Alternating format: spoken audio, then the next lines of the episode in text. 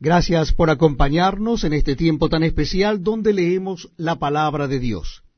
Lo estamos haciendo en el Nuevo Testamento. Yo les invito a que busquen el capítulo 3 de la carta a los Hebreos. Capítulo 3 de la carta a los Hebreos.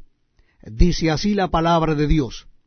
Por tanto, hermanos santos, participantes del llamamiento celestial, considerad al apóstol y sumo sacerdote de nuestra profesión, Cristo Jesús, el cual es fiel al que le constituyó, como también lo fue Moisés en toda la casa de Dios.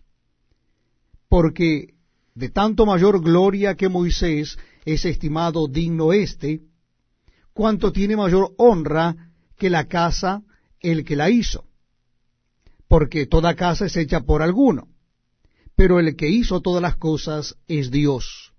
Y Moisés, a la verdad, fue fiel en toda la casa de Dios como siervo para testimonio de lo que se iba a decir.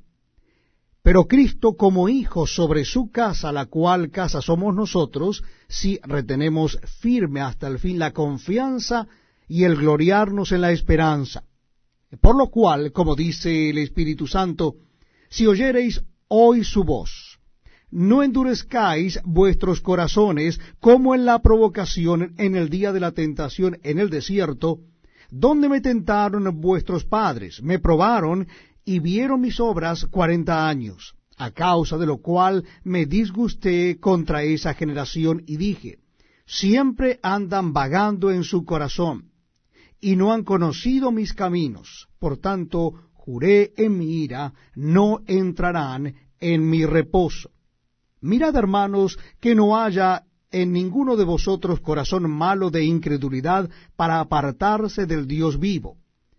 Antes, exhortaos los unos a los otros cada día, entre tanto que se dice hoy, para que ninguno de vosotros se endurezca por el engaño del pecado.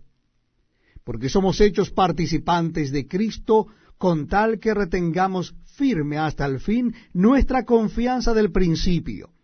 Entre tanto que se dice, si oyereis hoy su voz, no endurezcáis vuestros corazones como en la provocación. ¿Quiénes fueron los que, habiendo oído, le provocaron? ¿No fueron todos los que salieron de Egipto por mano de Moisés? ¿Y con quiénes estuvo él disgustado cuarenta años? ¿No fue con los que pecaron cuyos cuerpos cayeron en el desierto? ¿Y a quienes juró que no entrarían en su reposo, sino a aquel